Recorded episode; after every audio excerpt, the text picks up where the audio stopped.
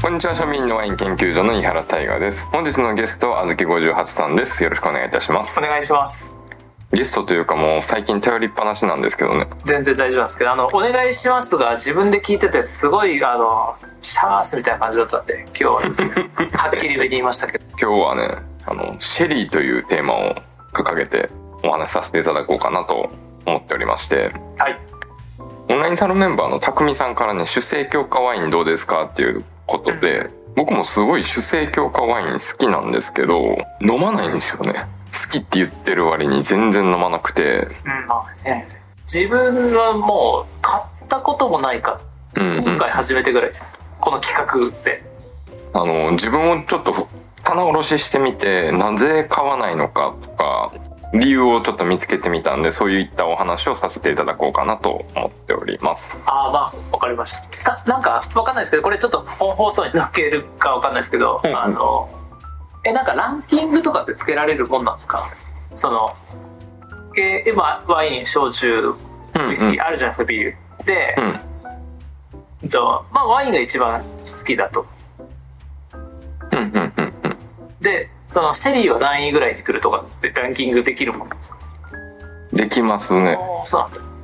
それぞれのお酒に、まあ、いいところと悪いところがあるじゃないですか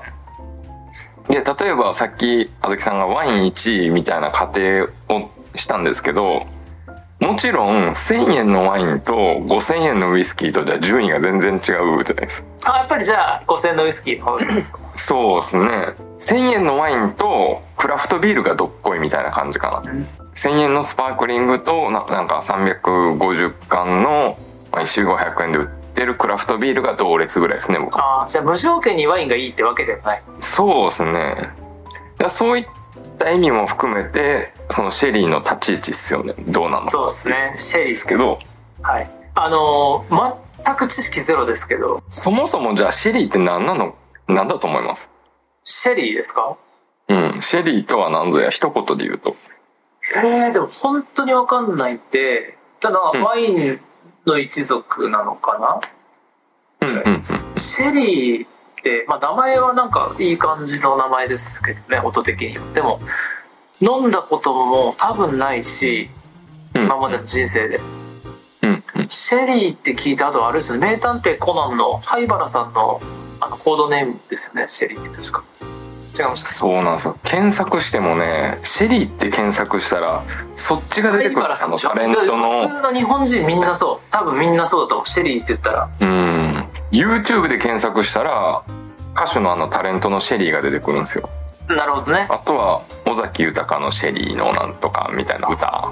が出てきてでしかも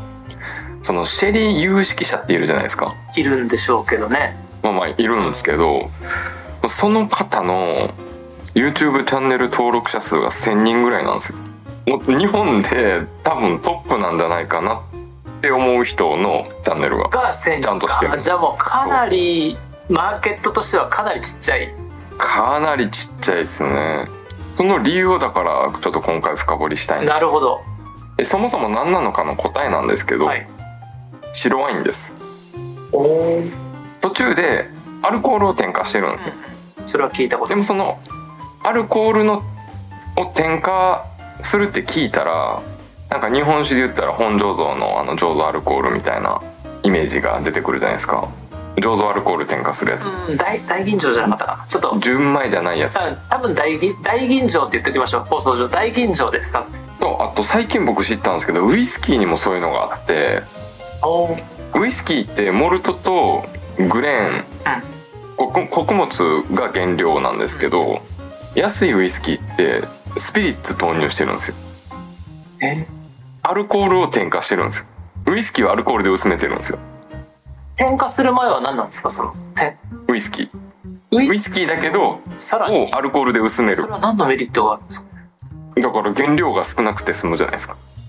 ああそうじゃあ原酒が少なくあれかてアルコール度がそのまま保てるっていうこと香りがない水薄めたらアルコールがはいはいはいはいどんどんああ薄まるからあそうそうそアうルコール度数をそのままにして結局原価のか高さい増しみたいなあーでアルコールは強いけどあの味わいはほぼないみたいなであの味を後でチューニングできるんですよね香料かなんかだからアルコールを添加するって聞くとそういったイメージがやっぱ少なからず出ちゃうんですよねなんかねそのまがいもの感が出るというかでもシェリーはちゃんとブランデーとかワイン原料のアルコールを添加してるんですよワイン原料のアルコールかぶぶどうぶどうを原料とした度数の強いそうですねものを入れてるおおじゃあもうその流れでシェリーとは何ぞやの話をしていきます、はいシェリーは大きく分けて辛口甘口極甘口ってあるんですよで辛口の中でも2種類あえっと5種類大きく分けてあってもう分かんない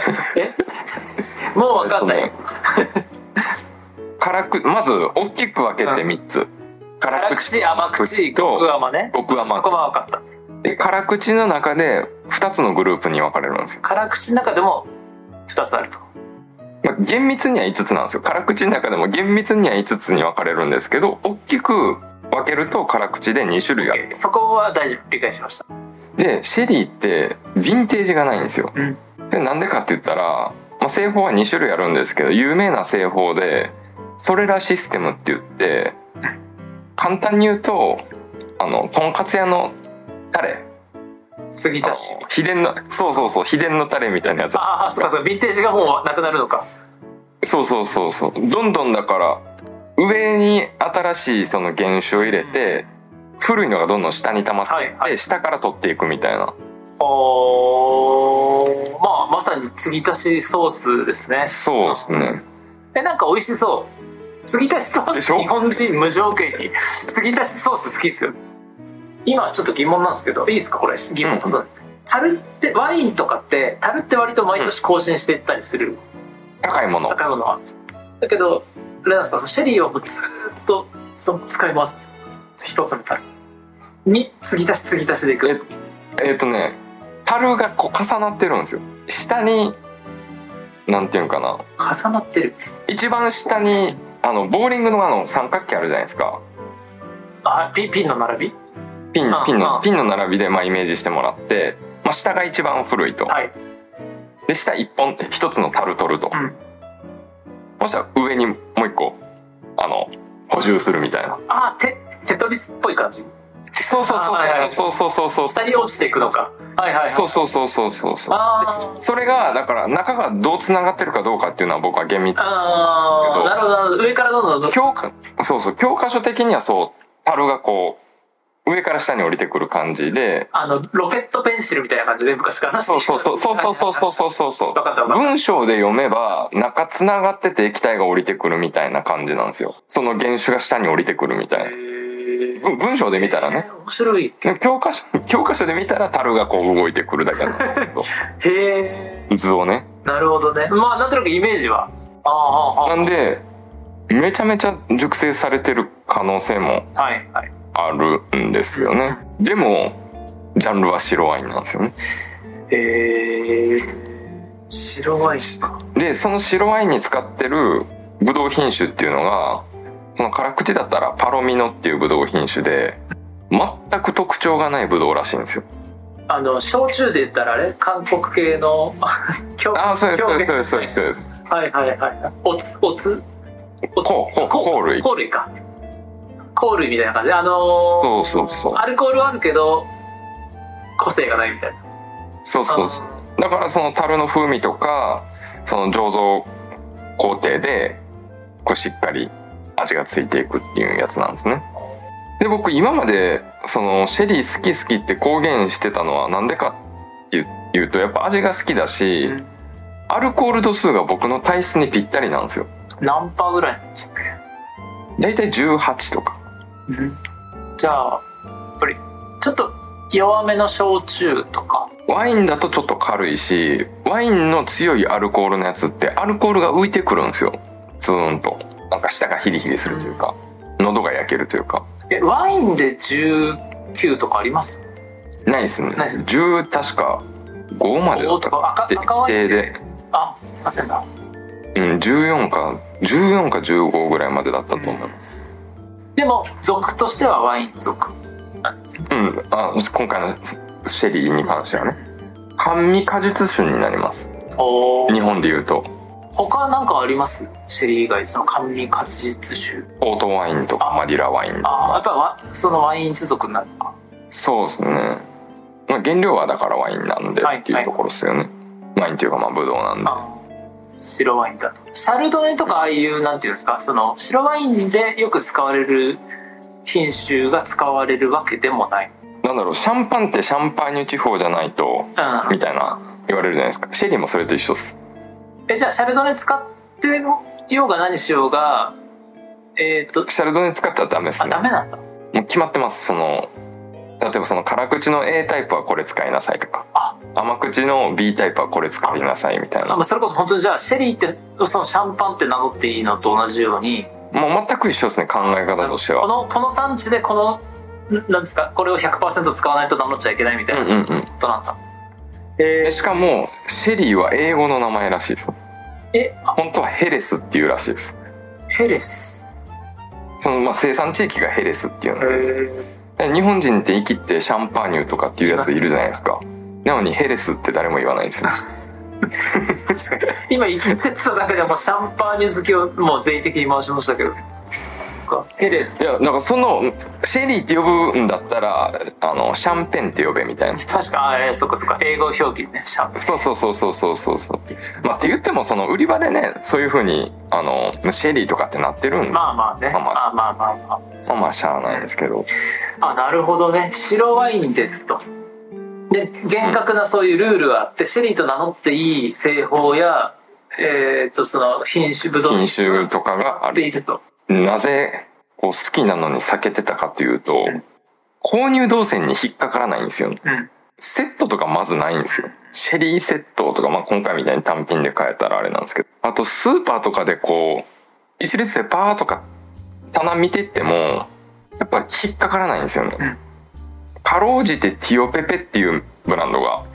あるかなぐらいかな。ティオペペってのは聞いたことあるな音は多分一番有名なんですけど、まあそれぐらいしかちょっと種類がないと。で、あと、やっぱ高いっていうイメージがあるんですよ。だいたい3000円以上出さないと買えないって思っちゃうんですよね。で、3000円以上とかってなってくると、めちゃめちゃすげえワイン飲めるっていう感覚になっちゃうんですよ。ワインに換算するとねそうそうそう。まあ確かにだからシェリーを3000円で買う勇気よりは、ワインを3000円で買う勇気の方が出るみたいな。でもなんかアルコール度数で言えば、まあ、強いからなんか、うんアルコール単価を考えるのはちょっと微妙かもしれないですけど酔いやすいのはなんかシェリーの方が酔いやすいって感じなんですかねそう、そうなんですよ。で、今回なんか一通りこう、今もずっと飲んでて、3000円安いんですよね。今感覚ガラッと変わったんですけど、その3000円に対するシェリーのイメージえ。社長今飲んでんですか今飲んでます。え俺あまあ飲まないでください。まだ飲んじゃダメな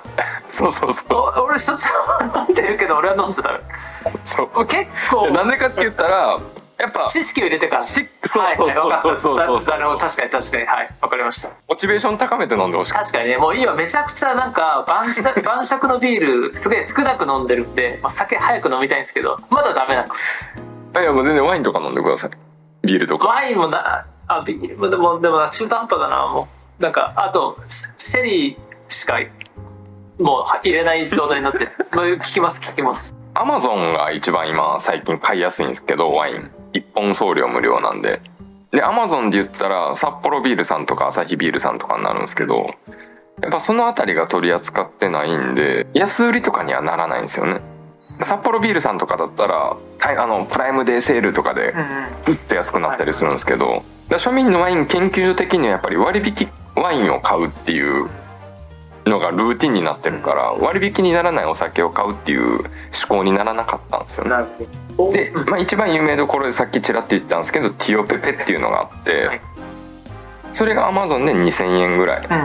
うんで送料無料うんうんただ僕の中ではティオペペって1,000円台前半のイメージだったんでそれがアマゾンで2,000円となるともうやっぱ高い特殊が伸びないですよね。で、このティオペペティオペペ言うてるんですけど、これが辛口の A タイプの代表的な銘柄なんですよね。ティオペペね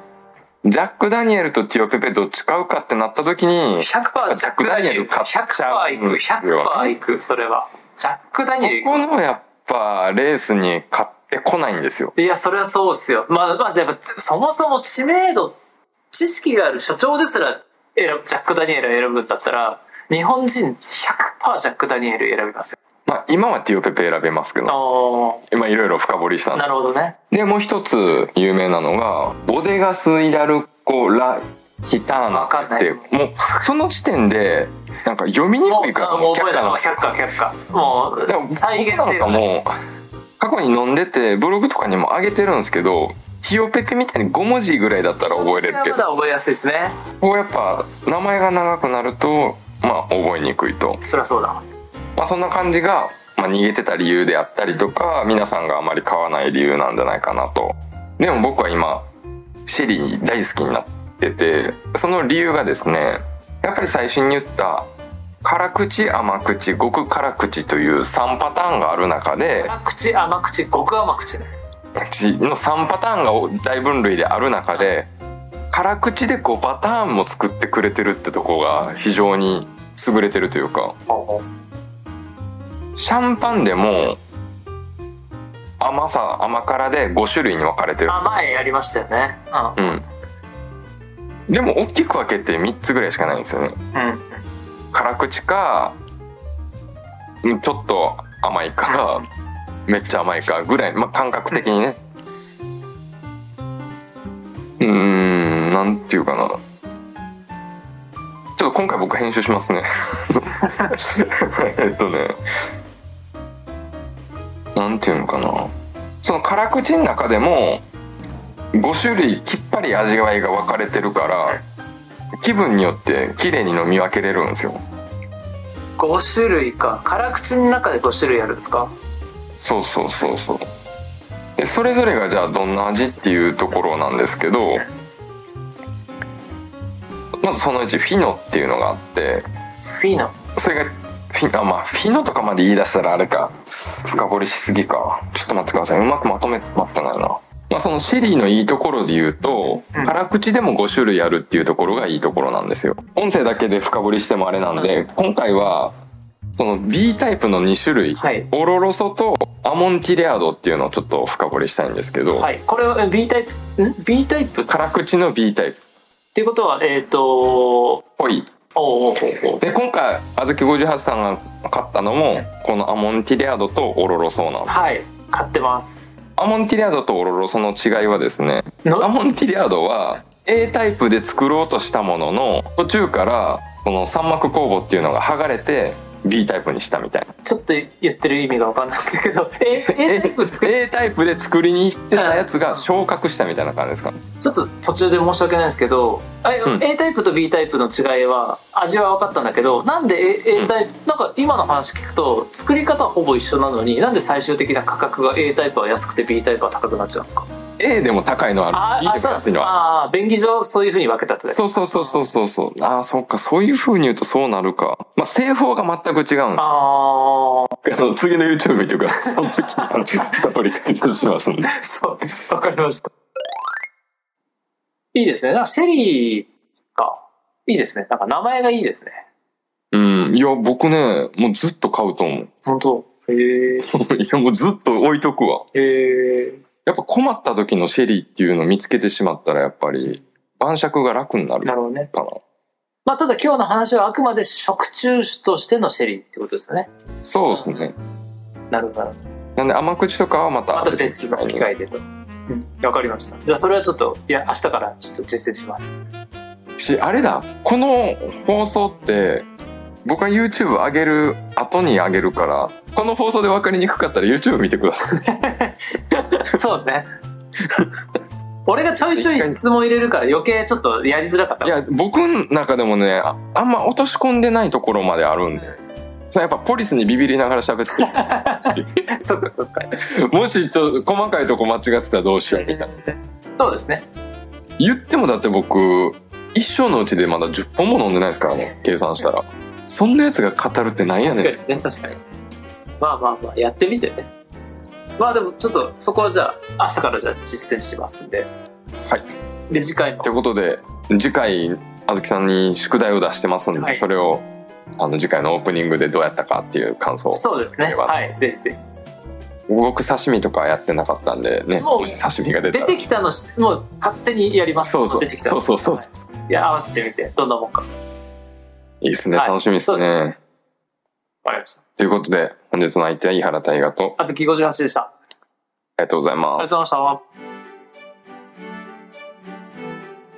今回もご視聴ありがとうございました庶民のワイン研究所オンラインサロンは継続課金なしでご加入いただけます本編のアフタートークやディレクターズカット音源がお楽しみいただけたり収録後の交流会なんかも開催しておりますのでぜひご参加くださいませまたソムリエやワインエキスパートを目指している方音声ワイン講座をご存知でしょうかテキストとにらめっこするだけでは難しい暗記をポッドキャスト感覚で学習できるツール概要欄のリンクから内容の詳細を確認できますのでそちらも合わせてご検討くださいませ。